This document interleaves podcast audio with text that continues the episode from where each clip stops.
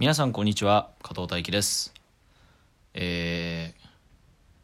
清良さんの声が来なくてがっかりしている方の気持ちもよくわかります。えー、すいません。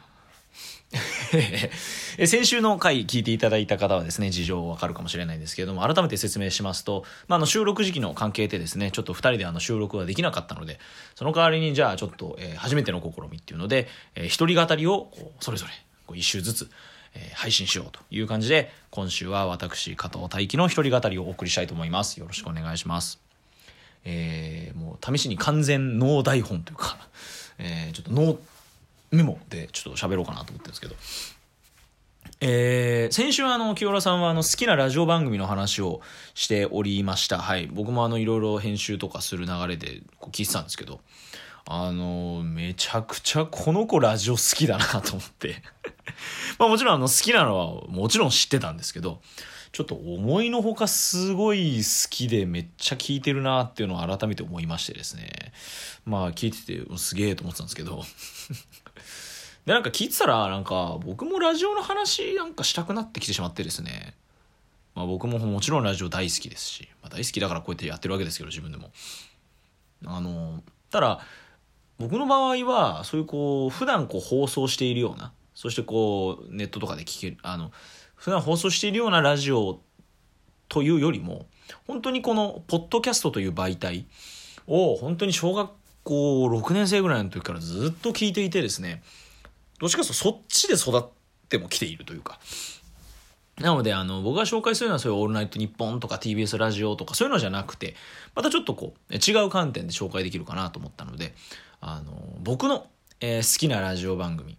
を語ってみようかなというふうに思います。どちらかというと思い出のラジオ番組っていう感じですかね。今回はどっちかっていうと。原稿を聞いてるっていうよりはね。はい、語っていきたいと思います。で、えー、まああのね、あのじゃあ二人で喋れよって話なんですけど、まああの、とりあえずね、お互いこう紹介っていう感じで、じゃあこうもっとこう概念的な話っていうか、じゃあなんでラジオのどんなとこが好きなのとか、そういう概念的な話をこう二人でやれたらいいななんて思ってます。はい。じゃああの、早速本題に入るんですけど、えっ、ー、と、僕のね、ラジオが好きになる原点。まあいろいろあるんですけど、うーんと、まず、ポッドキャストですごい聞いていたのが、えっ、ー、と、皆さん、あの、ゲームの、えっ、ー、と、メタルギアソリッドっていうシリーズはご存知でしょうか、えー、スネークっていうね、主人公が出てくるゲームですけれども、えー、あの、えー、ゲームを作った小島秀夫さん、まあ、小島監督なんて言われますけれども、小島さんの、えー、ヒデラジっていうポッドキャストがあったんですね。ラジオ番組。まあ、いろんなゲームの話したりとか、自分の好きな映画の話したりとか、まあ、いろいろ、えそういう、あの、ヒデラジっていう番組が当時ありまして、もう今からも10年以上前の話ですけど。で、その流れで、えっ、ー、とですね、カズヒラミラーのカズラジっていう番組が期間限定でやってたんですね。まあ、これもそのもちろんポッドキャストなんで配信番組なんですけど。で、これは何かっていうと、2011年ぐらいかな、えー、出た、えー、メタルギアソリッドピースウォーカーっていう PSP のゲームがありまして、結構当時売れたんで僕とらの世代は男の子結構遊んでた人多いんじゃないかなと思うんですけど、あのゲームの、まあサブ主人公というか、に、である、和平ミラーっていうキャラクターがいて、あの、声優杉田智和さんなんですけど、えー、その人がやってるラジオ番組っていう体で、そのまあいろんなゲームの紹介をしたり、そのいろんなコーナーをやったり、そのゲームのキャラクターがいろいろ出てきて、ちょっとこう小芝居をやったりみたいな、えー、そういうポッドキャスト番組が全部で二十何回かありまして、それをですね、もう狂ったように聞きまくってましたね。はい。6年生ぐらいの時に。あれが本当に面白くて、まあ、ゲームが大好きだったっていうのもあるんですけど、なんかこう、普通に面白くて、それをめちゃくちゃ聞いてました。はい。あれが、多分、ポッドキャストっていうものを初めてまともに聞いた始まりなのかな。もう多分もう聞けないんですよね。うん。もう配信はされてないんですけど。はい。で、それがまずあって。で、その後にしっかりとラジオ番組にハマったっていうのが、まあ皆さん知ってる方も多いかもしれませんけれども、スクールオブロックですね。え東京 FM をキーステーションに全国ネットで、え、ー、と、はい、えー、番組をやっている東京 FM の番組ですけれども、えー、月曜から木曜日の夜10時から12時。金曜日だと11時までだったんですけど、最近、教育、スクールブロック教育委員会ってのもやってるんで、実質12時までかな。えー、やっているラジオ番組は、ラジオの中の学校という体でですね、校長、教頭という二人のパーソナリティがメインで、まあ、いろんなそのゲストが先生として出てくる。で、あのー、なんといってもですね、やっぱこの音楽が結構メインなんですね。なので登場するゲストとか、えっ、ー、と、コーナーを持っている、えー、ウィークリーの、えっ、ー、と、アーティストゲストがたくさんいてですね、本当にそのバンド好き、音楽好き、アーティスト好きにとってはすごく、えー、もういい。いろんなアーティストが生出演したり、新曲解禁したり、で、コーナー持ってたり、もう本当魅力たっぷりでした。あの、僕がバンド好きになるきっかけが BUMP OF CHICKEN だったんですけど、えっ、ー、と、 BUMP OF CHICKEN の曲を教えてくれた僕の幼馴染も、実はその SCHOOL OF LOCK がきっかけで音楽を聴き始めたみたいなところもあって、えー、僕も本当に小学校6年生の時からその友達から教えてもらって、もう、こう、中学3年ぐらいの時まではもう本当にもうずっと聴いてましたね。ですし、高校の時はあんま聞かなかったんですけど、受験期とかはやっぱり元気もらいたくて、もう毎日のように受験期は、うん、ラジオ聞きながら勉強をしてました。はい。僕が当時中学生の時は、えっ、ー、と、まあ、これスクローブロック聞いていた方であればね、懐かしいと感じると思うんですけども、まあ、遠山校長と、まあ、やしろ教頭から吉田教頭に変わった頃でですね、えー、で、アーティストゲストといえばですね、えー、 Perfume、えー、セカオワ、サカナクション、 Base Ball Bear、 flumpool ですか？そしてあの、 GIRLS LOCKS っていうね、あの、10時半ぐらい、10時20分ぐらい、15分ぐらいからやる、その、女性ゲスト、当時のその若手のモデルさんとかがこう、持ってるコーナーがありまして、そのメンツがね、えー、合力あやめとか、ひなみ京子とか、懐かしいね。とか、えー、もう今はもう大人気女優さんですけど、川口春奈とか、あとはもう、まあ、のんさん、能年玲奈ですね。当時あの、アマちゃんがまだ始まる前でしたね。能年玲奈とか。うん。で、あの、僕があんまり聞かなくなってから、それこそあの、元乃木坂のあの、橋本七海さんとか、えー、あとなんだっけ。あ、でも広瀬すずもあったな。あの、僕が本当聞く昔、前の昔とかはガッキーがあったりと、堀北真希があったりとか、あとは、えー、っと、AKB のあの、板野友美とか、本当なんかね、いろんな人がコーナーやってましたね。うん。今誰やってんだろうな。ちょっと、全然わかんないんですけど。いやー、でもそんなね、あの、いい時代でした。本当あの、僕は、本当スクールオブロックがきっかけで、なんせ、まあその、で、その学生がやっぱメインの視聴者層なので、本当にその同世代のもう刺さる話題ばっかりでしたし、で、やっぱいろんなアーティストが出てそれも面白かったし、本当にスクールオブロックきっかけ大好きになったアーティストも本当にたくさんあります。特にベースボールベアかな。うん、ベースボールベアとの出会いは本当に大きかったなと思います。ベースボールベアとパフュームかな。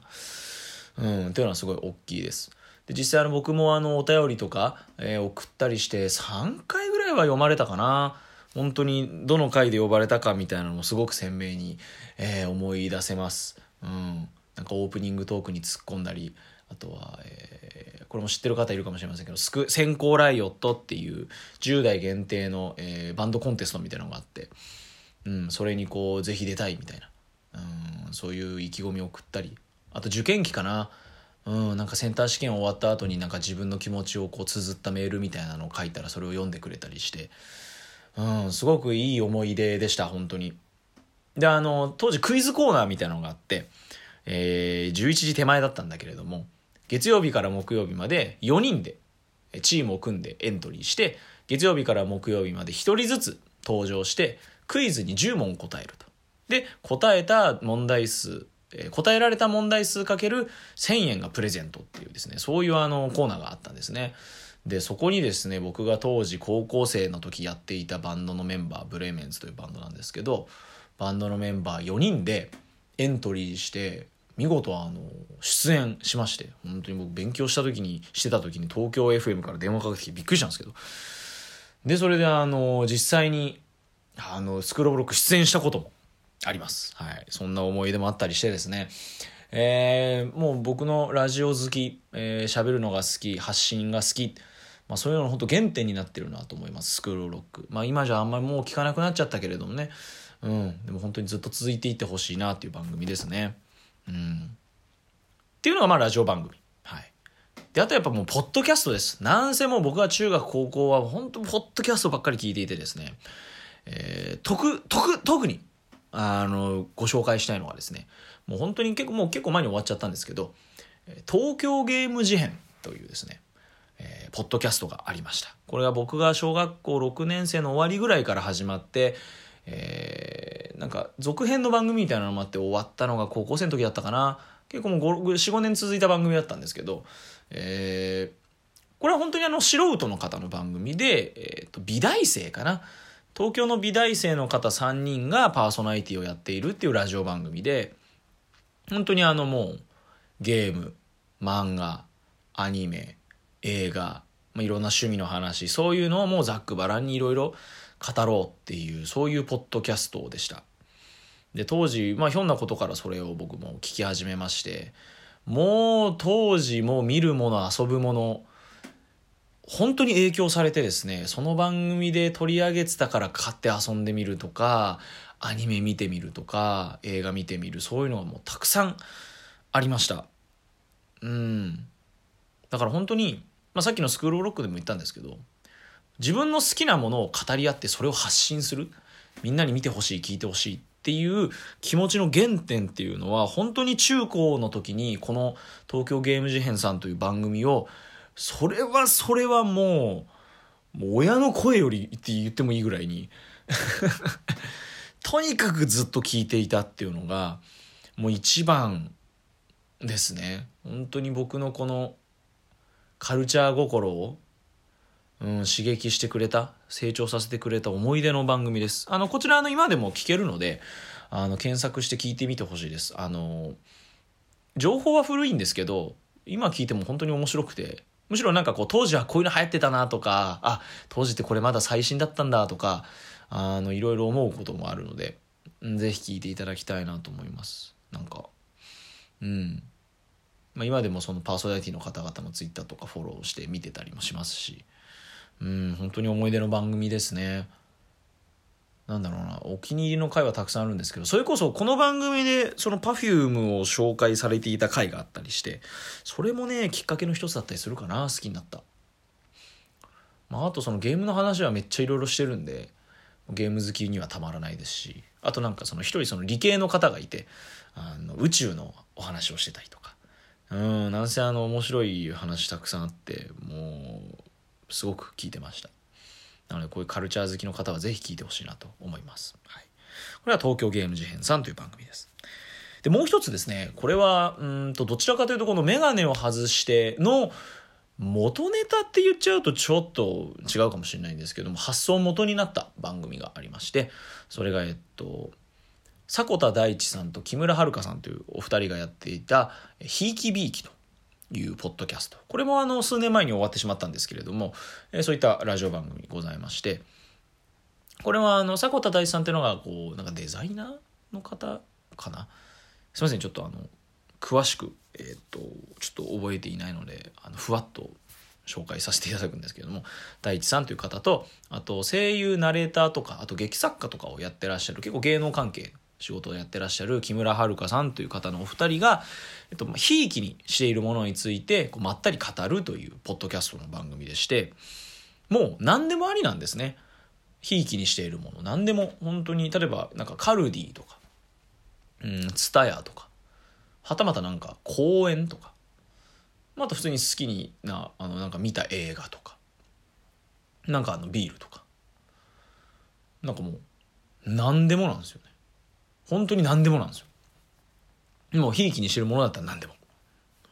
で、こう、お便りでなんかひいきにしてるものについて皆さんからこう送られてきたやつをこうざっくばらに語るとか。そういう回もあったりしてですね。本当にあの、季節感問わずですね、本当いつでも聞けるあのラジオ番組で、今多分検索しても、ら、あのなんか、ウェブアーカイブみたいなので残ってて聞けたりするんですね。なのでそれで、あの検索するとまた聞け聞けたりするんですけど、本当にそのお二人のそのまったりした雰囲気とか、もう何でもありなそのトークテーマの姿勢とか、そういうところ本当にすごく好きで、なのでこのメガネを外しては、本当にオマー、オマージュというか、なんというか、本当リスペクト。うん、なんか、ひいきびきさんがなかったら多分メガネの外してみたいな番組をやろうって思うはなかったなと思うぐらいに、本当に大好きで、えー尊敬しているあの番組でして、はい。まあ、もともとそのなんでひいきびいき聞いてたかっていうと、えーっと、その、大地さんというパーソナリティの方がもともとゲームノーバトっていうラジオ番組を2008年から、